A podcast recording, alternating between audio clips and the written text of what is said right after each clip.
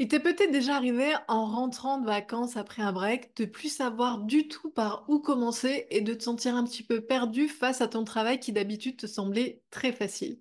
Moi personnellement, c'est quelque chose que j'ai expérimenté en 2023, en juin, après une période ultra intense au niveau de mon travail. Je suis partie en vacances deux semaines à Bali et j'ai complètement coupé, j'ai éteint les téléphones, j'ai arrêté ma com et j'ai vraiment fait un break parce que j'en avais besoin et j'avais beaucoup tiré sur la corde. Sauf que quand je suis rentrée chez moi au Cambodge euh, début juillet, que j'ai voulu me remettre devant mon ordinateur, j'ai littéralement bugué. En fait, j'y arrivais pas. Je savais pas par quoi commencer. J'avais plus de motivation. Toute mon organisation me semblait obsolète. Vraiment, j'ai bugué. Et ça, c'était quelque chose de complètement inhabituel pour moi parce que déjà, ben, généralement, je travaille 7 jours sur 7 parce que j'adore mon boulot et que j'ai pas envie de m'arrêter et que c'est un petit peu aussi mon hobby. Donc, j'avais pas cette connaissance de OK, j'arrête et je m'y remets. Moi, je suis tout le temps à fond dans mon business. Sauf qu'en m'arrêtant, il y avait ce goût de trop peu et j'ai bien senti que je payais. J'avais un petit cumul de miles d'avoir un petit peu trop tiré sur la corde. Donc si je te partage ça aujourd'hui, c'est pas du tout pour faire ma thérapie, c'est plutôt pour te dire que ça peut arriver et t'expliquer les différentes choses que j'ai mis en place pour pouvoir pallier à ça et me remettre au travail tout en restant motivée. C'est parti.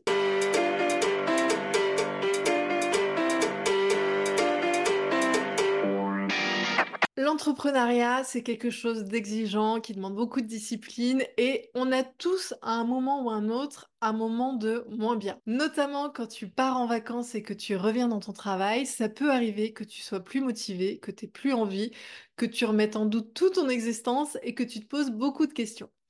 Si c'est ton cas, je vais t'expliquer comment repartir, comment retrouver cet élan et comment pouvoir te repositionner dans ton business. Moi, quand ça m'est arrivé personnellement, la première chose que j'ai mis en place, c'est de refaire les choses par plaisir et non plus par culpabilité. En fait, il y a tellement de choses à faire quand tu es entrepreneur entre la compta, l'admin, les réseaux, le marketing, que tu finis par faire parce qu'il faut plutôt que parce que tu en as envie. Et ça, pour moi, c'était un problème. Donc, je me suis demandé comment je pouvais remettre un petit peu de ma personnalité dans tout ce que je faisais. Et moi, je suis quelqu'un qui est assez joyeux, qui a de l'humour, et j'avais vraiment envie de remettre ma petite touche à moi dans ce que je faisais. De fait, j'ai commencé à écrire mes newsletters et je les ai écrits comme un journal de bord d'entrepreneur vraiment sans filtre, en m'amusant et j'ai pris énormément de plaisir à changer mon ton, à être beaucoup plus dans le Mylène que dans l'entrepreneur, la coach et la businesswoman. Et en fait, je me suis éclatée et ça a énormément plu à ma communauté. Et là, ça m'a fait réfléchir parce qu'on fait aussi beaucoup les choses, parce qu'on entend parler de stratégie, parce qu'il y a des injonctions, etc. Mais ce qui est le plus important dans tout ce que tu fais, c'est toi, c'est d'y mettre ta patte, ta personnalité, d'y prendre plaisir. Quand tu prends plaisir à faire quelque chose, ça se ressent, il y a une énergie dans ce que tu fais. Et donc, c'est quelque chose qu'il a été important pour moi de réinsuffler dans mon business et de réimplémenter. Ce qui fait que quand chaque semaine, même maintenant, à six mois après, je fais ma newsletter, je m'éclate. J'ai vraiment hâte de faire ce moment un peu intime où je retrouve ma communauté, où je partage mon quotidien. Et c'est quelque chose qui me plaît énormément. Donc si j'ai un conseil à donner, c'est trouve le format qui te plaît le plus et mise plus de toi ta personnalité, prends du plaisir, mets de côté pendant un temps tout ce qui est stratégie, les injonctions, les algorithmes, etc.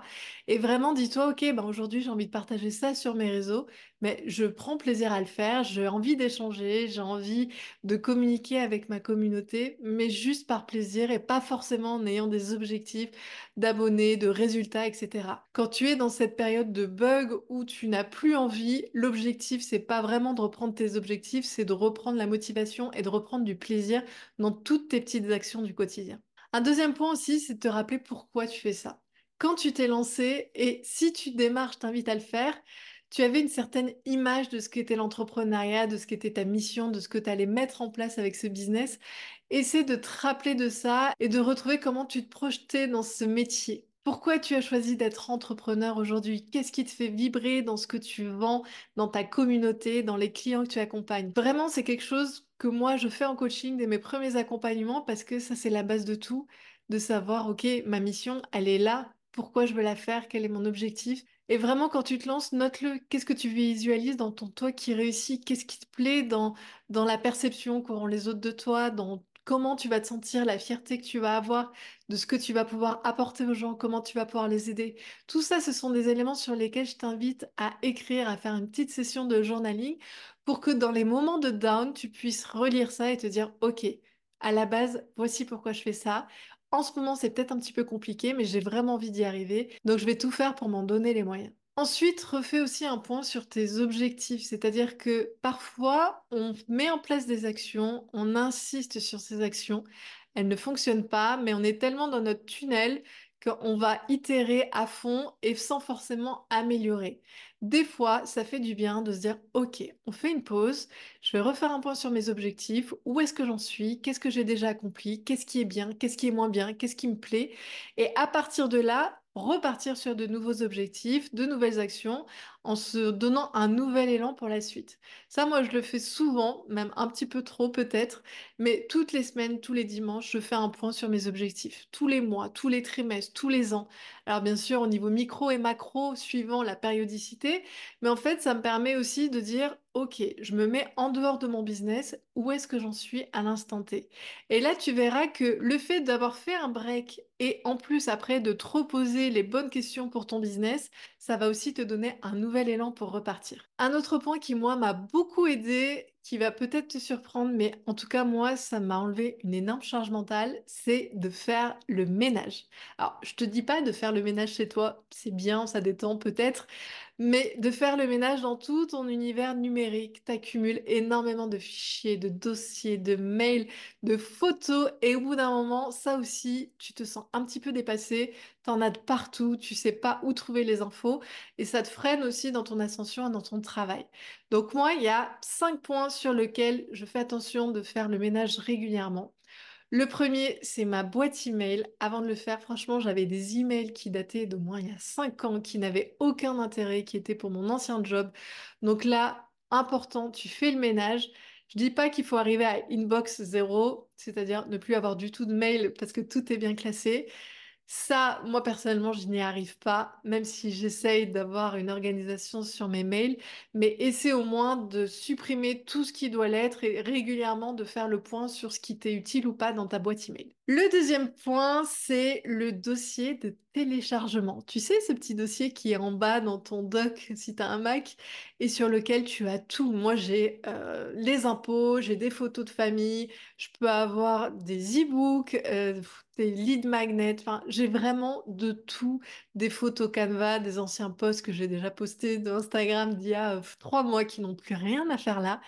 Et en fait, à la fin, il finit par avoir une quantité de dossiers. Certains sont importants, d'autres non. Donc là, c'est pareil. J'essaie une fois par semaine de faire un point là-dedans, de faire le ménage et de garder que ce qui est vraiment essentiel. Mais quoi qu'il en soit, j'essaie de classer soit dans mon Google Drive, soit de supprimer si ça n'a pas raison d'être. Si tu as un gestionnaire de tâches aussi de type ClickUp ou Notion, il y a certainement des tâches dessus qui sont agonisantes et qui n'ont plus lieu d'être, qui demandent juste à être libérées. Donc là encore, fais un petit point. Des fois, on est ultra motivé, on se fait des plans, des stratégies, des roadmaps de folie via ces outils. Sauf qu'au final, on les suit pas forcément, que ça a évolué, qu'on les a pas mis à jour. Donc tout ça, c'est pareil. Fais le point, supprime, libère et tu verras que ton espace de travail sera beaucoup plus simple. Pareil pour les to-do list. Moi, personnellement, j'utilise Task. J'essaye régulièrement de me dire, OK, est-ce que cette tâche est toujours pertinente ou non? Pour pas être submergé quand j'ouvre mon logiciel de, il y a beaucoup trop de tâches, je vais jamais y arriver. Non. On fait le tri, ça c'est fait, ça c'est pas fait, ça c'est plus à faire, c'est terminé. Donc après, ça permet aussi d'avoir une petite clarté d'esprit, une clarté mentale quand tu es dans ton travail. Ce que je fais aussi, c'est des sauvegardes assez régulièrement notamment pour les réseaux sociaux. Je ne sais pas si tu sais, mais sur Instagram, tu peux demander à avoir une sauvegarde de tout le contenu que tu as fait. Moi, notamment, ça m'utile quand je fais des lives en solo ou invité pour pouvoir garder une trace de tout ça. Sache que c'est possible, c'est gratuit et que ça peut être aussi intéressant de faire des sauvegardes de tes différentes créations de contenu. Et enfin, le dernier, pas des moindres, c'est de faire le tri dans mes photos et mes vidéos. Mon téléphone qui est devenu bah, forcément mon appareil photo, il y a de tout. Et puis vraiment, ça va aller hein, d'un plat de spaghettis d'il y a trois ans à un super voyage au Sri Lanka, à une capture d'écran d'un logiciel obsolète d'il y a euh, deux ans. Donc là, moi j'ai un rituel, c'est que quand je suis dans les transports, soit en avion, soit en voiture, en bus, etc., que j'ai des longs trajets, je prends mon téléphone et je fais le tri de tout ça et j'en fais des dossiers. C'est-à-dire que je fais un dossier pour tout ce qui peut me servir pour mes stories, c'est-à-dire c'est des visuels de moi, de paysages que je peux utiliser en background. Soit c'est des vidéos et auquel cas je m'en sers pour faire des réels parce que des fois on a une quantité impressionnante de contenu inestimé sur notre téléphone qu'on n'a pas sauvegardé ou qu'on n'a pas identifié. Donc moi j'ai un dossier où toutes les vidéos qui peuvent servir pour des réels sont ici, sont stockées et sont donc facilement utilisables. Et ensuite tout ce que je veux conserver, des souvenirs de voyages, de famille, etc je le mets dans mon Google Photos, dans mon Google Drive pour pouvoir les stocker. Et à partir de là, ce sera aussi beaucoup plus simple pour créer ton contenu, surtout si tu es sur les réseaux comme Instagram, pour pouvoir ensuite avoir des dossiers où tout est bien rangé, tout est bien calé et c'est hyper satisfaisant. Un autre point aussi euh, qui est important, c'est de prendre le temps de se réorganiser. Si après un break où tu te sens vraiment dépassé, tu sens qu'il y a ce petit goût de passé et que tu te remets à fond dans ton business sans prendre le temps de dire ok où est-ce que j'en suis, est-ce que ça répond mes objectifs, est-ce que ça nourrit ma mission, est-ce que ce que je fais me plaît, sans faire un petit peu ce bilan et cette introspection pour mieux repartir, tu risques de pas tenir sur la longueur et de vraiment perdre goût à ton business. Donc prends aussi le temps. Certains ont besoin de plus de temps que d'autres et c'est complètement ok.